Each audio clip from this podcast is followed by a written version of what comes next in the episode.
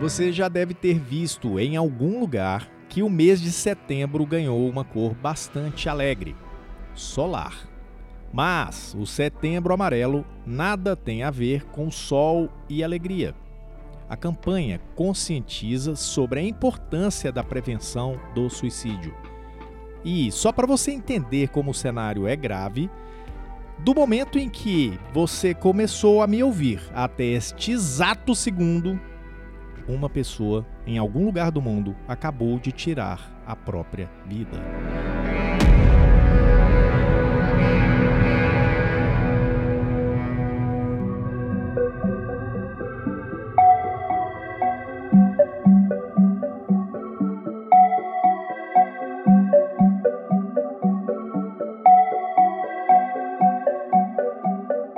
Olá, que bom que você está aqui para a trigésima edição do Fisio em Movimento. Tudo o que rola na fisioterapia e na terapia ocupacional em um só podcast.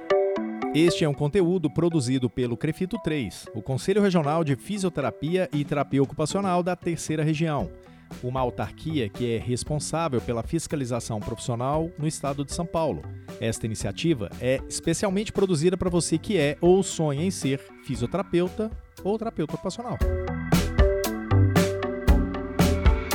Eu sou Túlio Fonseca, gerente de comunicação aqui do Conselho. Eu sou a Mônica Farias, jornalista no Crefito 3. Este episódio é a primeira parte de um especial que vai tratar de um assunto em evidência neste mês de setembro para toda a sociedade mas que aqui, neste podcast voltado para fisioterapeutas e terapeutas ocupacionais, nós vamos tratar de uma forma mais profunda. E como o suicídio é uma questão da saúde mental, nós entrevistamos profissionais que atuam nessa área e que conhecem de perto o problema. Eu também tive a oportunidade de entrevistar uma pessoa que vai permanecer anônima, por razões óbvias, que faz um relato bastante forte sobre a sua própria experiência essa pessoa está em recuperação, mas ela concordou em falar porque entende que colocar o tema em discussão é importante, pode salvar vidas. E com essa afirmação de que falar sobre o assunto pode salvar vidas, concordam também as autoridades de saúde do Brasil e do mundo.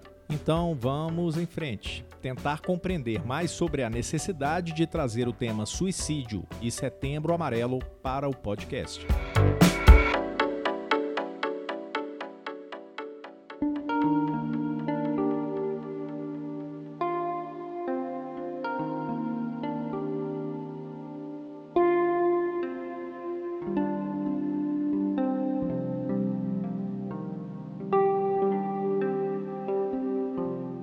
Chega nesse ponto, você, você não vê mais que você vai ter um futuro. Você simplesmente não. Você não vê mais que você vai ter um futuro. Você vê, não, acabou. Eu não importo mais pra ninguém. Ninguém parece se importar comigo, então foda-se.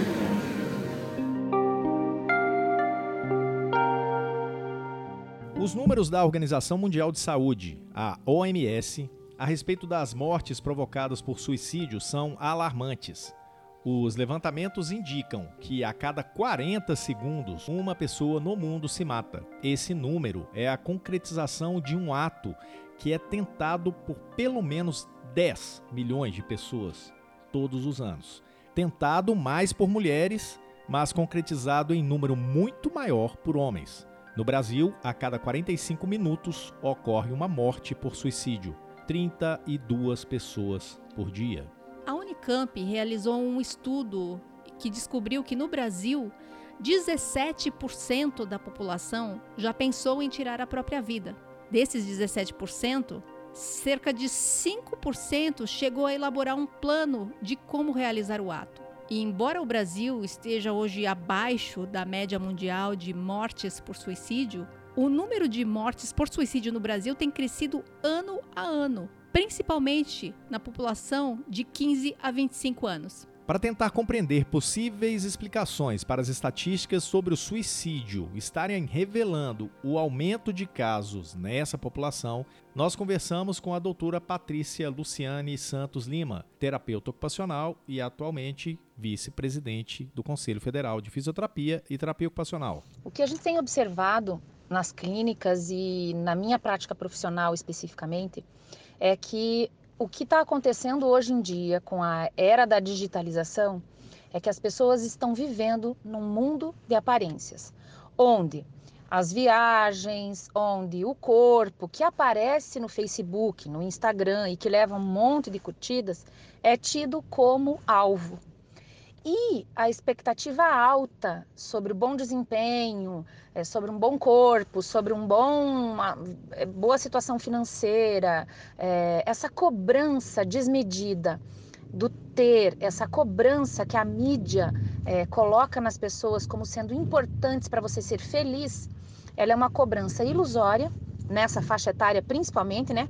Que é na faixa dos 15 aos 25 anos, e onde o amigo consegue. Então eu tenho ali aquele amigo que mostra no Facebook que tem uma namorada linda e que passeia com a namorada, mas é, mal sabemos que quando ele desliga a câmera ou quando ele não está no clique da, do momento, eles discutem, gritam, não é um, casa, um casal que, que partilha dos mesmos interesses e tudo mais, né? Então a gente tem observado que nessa faixa etária além da questão hormonal, que é muito importante, as oscilações, as alterações hormonais, né? Além de causas específicas, como o uso de drogas, que aí levam a pessoa a ter uma, uma condição é, favorável ao suicídio, nós temos a é, mediatização da vida, né? É, onde tudo é muito bonito, tudo é perfeito e eu quero chegar nesse, nessa perfeição. Eu quero ser é, o que meu amigo mostra que é. Eu quero ser aquilo que o artista é, é, é. E se eu não consigo, o que na maioria das vezes acaba acontecendo, eu acabo ficando frustrada, eu me frustro, né? Além desse panorama social relatado pela doutora Patrícia, também existe um conjunto de situações que podem levar a pessoa a não querer mais viver. Situações de pressão, de culpa, medo, humilhação, sentimento de fracasso. Quem tira a própria vida quer paz, conforme explica a terapeuta ocupacional Fábia Della Piazza. Lembrar que esse paciente, ao tirar a vida, ele está tirando o sofrimento ele não pensa em tirar a vida. Lembrar que ele quer desfazer daquele mal-estar que, que habita nele 24 horas, né? Do levantar ao deitar.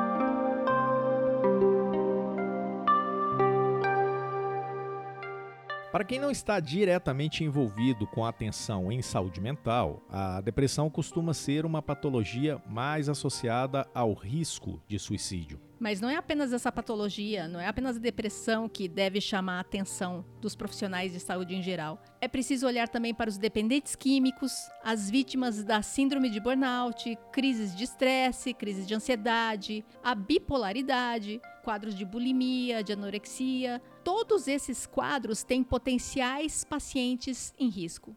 Aliás, é justamente essa uma das razões da criação da campanha do Setembro Amarelo são muitas as situações que podem levar uma pessoa a ter desejo de morrer. E essa pessoa não estará necessariamente sob a atenção de um profissional de saúde mental.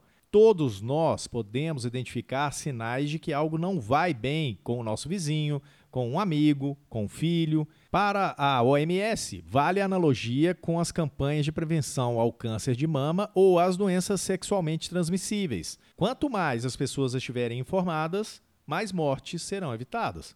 Sobre isso, a doutora Patrícia revela os aspectos mais evidentes de um potencial risco de suicídio. A gente tem alguns sinais de alerta que a gente orienta as famílias a estarem observando. O primeiro dele é alterações é, súbitas de comportamento. Então, por exemplo, a pessoa estava deprimida, muito mal. De repente, do nada, ela limpa a casa, ela melhora, assim, é, é, há uma alteração gritante de comportamento. Nossa, mas é, ele estava ruim, ele está melhorando, mudou rapidamente porque sarou, porque está curado. Na verdade, não. Alguns pacientes com depressão grave, eles simulam uma melhora, simulam é, que estão passando bem, para que a família possa é, de, é, tirar o olhar deles e que eles possam ter todas as ferramentas à sua disposição para cometer o suicídio. Então a gente sempre diz: fiquem de olho no comportamento, é, na, na, mudança abrupta de comportamento assim, sem uma causa aparente, tá? É, a segunda situação é se o paciente faz uso de drogas ou se ele usar álcool. Porque o que, que acontece? Como a maioria dos pacientes que tentam suicídio, a maioria das pessoas que tentam suicídio, são pacientes que fazem é, uso de algum tipo de medicamento, de algum tipo de psicotrópico, né, para depressão normalmente, é, às vezes se a pessoa fizer o uso de, de álcool ou, ou, uma outra droga, eu posso potencializar esse, esse, essa substância e o meu paciente pode, pode cometer o suicídio. O relato de experiência da nossa entrevistada confirma o que a doutora Patrícia revelou. Eu tomei 14 comprimidos de. Eu tomei acho que 8 e mais 7 de. Uma parte era remédio do meu pai. Eu tomei vários. E assim, eu não tava sentindo nada. Eu só tava com a audição estranha. Era a única coisa que eu, eu não ouvia tons altos. Era a única coisa que eu sentia. Aí eu falei pra minha prima que eu, que eu tinha feito, ela me levou no hospital. E eu tava com quase 200 de BPM. Então, assim, eu tava passando. Eu não tava passando mal. Mas é, eu fui pro hospital, aí minha mãe ficou muito brava comigo. Porque eu tinha ido no hospital, ela falou que ela queria que eu tivesse ficado em casa e morrido. Pra eu parar de dar trabalho pra ela. E foi isso. Foi bem traumático.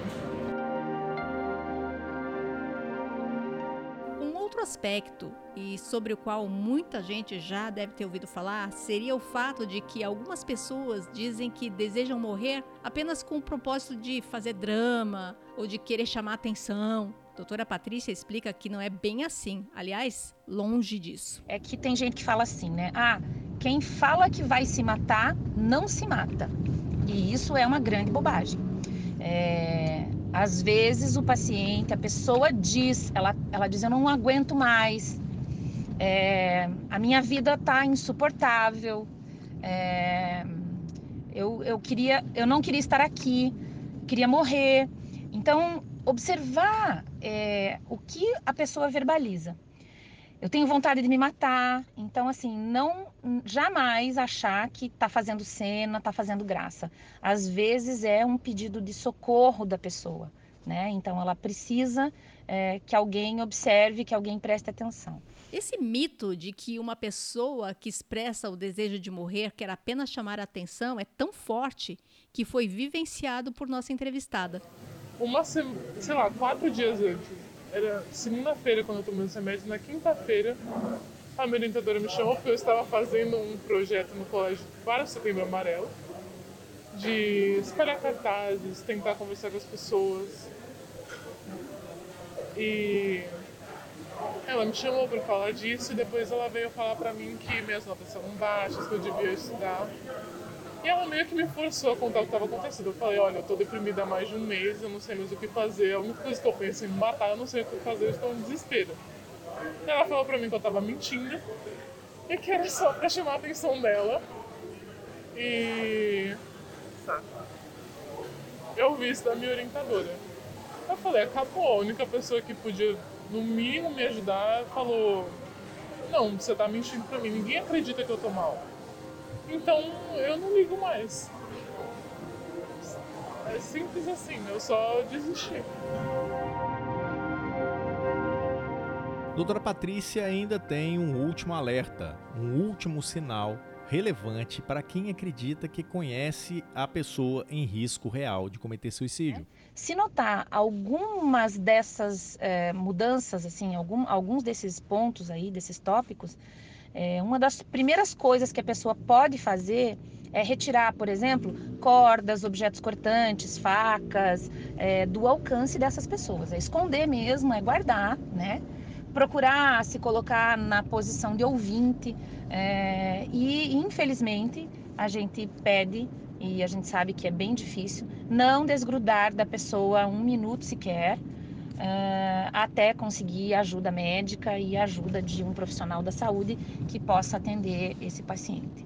Com essa fala da doutora Patrícia, nós encerramos a primeira parte deste especial sobre o Setembro Amarelo. Mas antes do encerramento, eu quero destacar uma fala da doutora Fábia Della Piazza, que é um alerta para todos nós. Já ouvi pessoas criticando o fato de o assunto vir à tona somente nesses momentos de campanha. Tá, e eu concordo também, principalmente para os profissionais de saúde. No caso dos terapeutas ocupacionais, o olhar deste profissional, pela própria formação dele, o torna mais atento às questões de saúde mental. Agora, a gente chama atenção principalmente do fisioterapeuta, que precisa estar atento para detectar se aquela queixa de lombalgia é apenas uma lombalgia mesmo. Às vezes a pessoa nos procura por uma queixa que não sugere o risco de suicídio, mas por detrás dela há, alguma patologia que pode levá-lo a cometê-lo. Então, que nós possamos é, ficar atentos, não só nesse mês de campanha, mas todos os dias do ano, e que possamos é, ser prevenção. E assim concluímos a primeira parte desse especial sobre o Setembro Amarelo. E agora nós vamos saber se você sabe ou não sabe o que é fato e o que é fake sobre É. este tema do Setembro Amarelo. Mas atenção, você é você que está ouvindo, ela não está falando isso para mim. A gente quer pegar é você.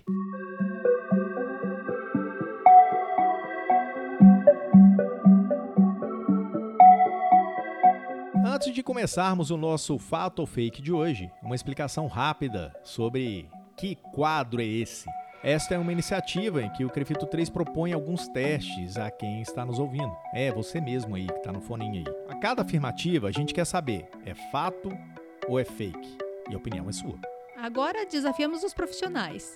E para quem ainda não sabe como participar, acompanhe no fim de semana o Stories do Instagram do Crefito 3, no Twitter no feed do nosso Facebook. É, o resultado a gente traz aqui para o programa e você fica sabendo se acertou ou se errou. E ainda ganha uma pequena explicação sobre o tema. Beleza? Combinado? Bora lá para a primeira pergunta? Mônica Farias, fisioterapeutas e terapeutas ocupacionais querem saber: é fato ou é fake?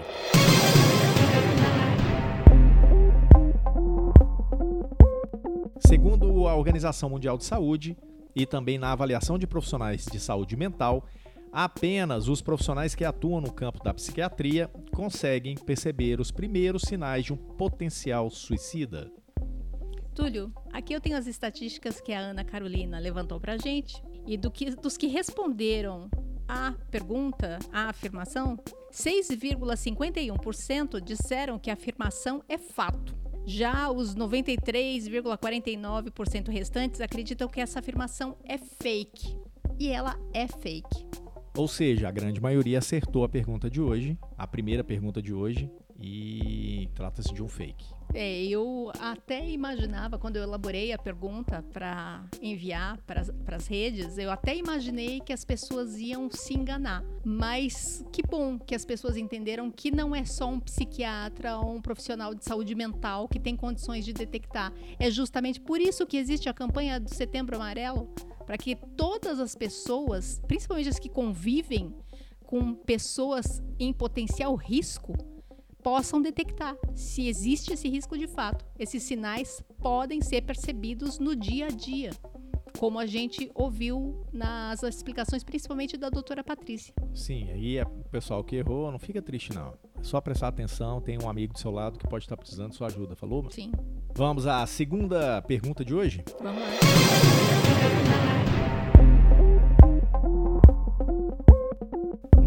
Recomendável falar sobre suicídio, pois pode estimular as pessoas que já estejam desenvolvendo pensamentos suicidas. Então, para essa afirmação, 10,76% respondeu que é- a afirmação é fato e 89,24% respondeu que é fake. De novo, a gente tem uma concentração. Um grande número de profissionais está voltando numa, numa questão e um número menor está do outro lado, voltando lá. Pois E é, aí? e nesse caso a maioria acertou de novo. Porque dizer que não é recomendável falar sobre suicídio porque pode estimular outras pessoas, isso é coisa muito do passado. Existia essa percepção muito lá atrás, quando os estudos sobre saúde mental e principalmente a questão do suicídio eram muito rasos, e não, não vamos falar porque vai estimular. E não é o caso. Muito pelo contrário. Mais uma vez, o Setembro Amarelo está aí para isso. É para a gente falar sobre o assunto. E como a própria Organização Mundial de Saúde defende, quanto mais pessoas souberem sobre os riscos, sobre os sinais, mais vidas podem ser salvas. É então a maioria acertou. Para quem deve pensar assim, ah, se a maioria votou é porque tá certo. Não, a gente já teve duas situações aqui, os profissionais erraram feio. Foi. Mas dessa vez, muito bom, porque o assunto é realmente muito tenso e é bom saber que as pessoas estão bem Estão informadas. atentas. Bora lá para a terceira pergunta? Vamos lá.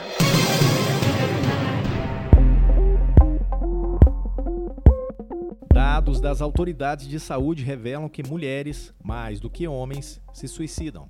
Bom, nessa pergunta, o pessoal ficou bastante em dúvida e o resultado foi bem apertado. 40,78% disseram que isso é um fato, enquanto 60,44% responderam que é fake. Eita, e a resposta é A afirmação é que mulheres se suicidam mais que homens. sim. É fake. E o pessoal acertou de novo. Hum, bingo, Porque- bingo, bingo. Mas aí eu- tem uma coisa muito interessante. Embora mais mulheres tentem o suicídio, o número de mulheres que tentam o suicídio é maior do que o número de homens, os homens eles são mais eficientes na tentativa. Então, ah, muitas mulheres tentam, a maioria das mulheres tenta e não consegue, e os homens que tentam, a maioria consegue. Então, o resultado, né, a, entre aspas, efetividade da ação suicida acaba sendo muito maior entre os homens, principalmente porque eles usam meios muito mais violentos, arma de fogo. As mulheres vão muito para outras formas que dá tempo de correr, dá tempo de resgatar. É, e essa questão do dar tempo é muito importante, porque às vezes acontece, Sim. e mas mesmo assim a gente consegue reverter, né? Sim. Se for bem, se socorro vier a tempo e uma série Sim. de outras situações. Né? Então, mais uma vez, é, o pessoal acertou que era fake. Eram três fakes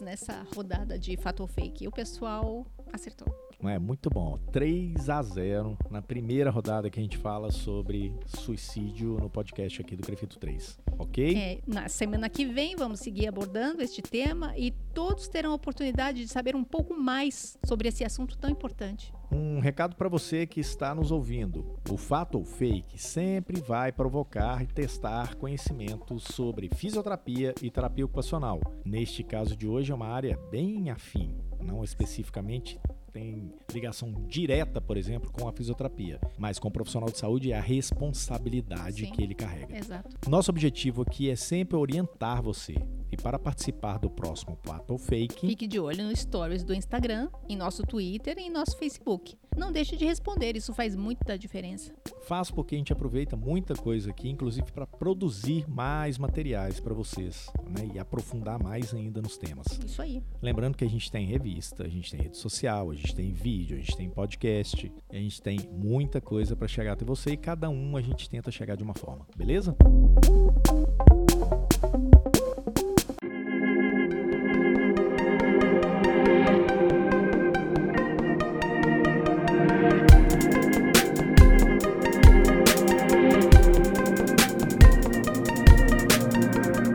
assim a gente fecha a trigésima edição do podcast Físio TO em Movimento. Tudo o que rola na fisioterapia e na terapia ocupacional em um só podcast. É isso aí, gente. Três dezenas. No sangue na raça, a gente está aqui, né, para contribuir, para tentar fazer, trazer alguma coisa legal para você. E vou vamos multiplicar isso, Vamos né? multiplicar. 3 vezes 30, 4 vezes Isso. 30 e vamos embora. Isso. Eu sou Túlio Fonseca, gerente de comunicação aqui do Crefito 3. Eu sou Mônica Farias, jornalista no Crefito 3.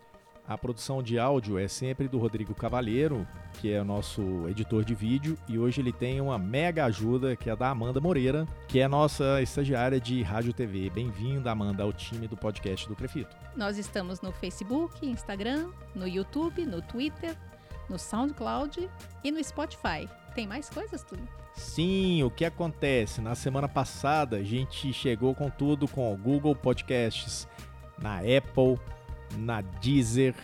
A gente está com mais alguns agregadores e possivelmente se você tem um aí especial que você junta seus podcasts todos, pode procurar que você vai achar a gente lá. É, então E gente- acompanhe. E isso a gente ainda mantém tudo no YouTube e no IGTV do Instagram, E ok? tudo que a gente faz nessas redes é pra você. Sempre para você. Até semana que vem. Até!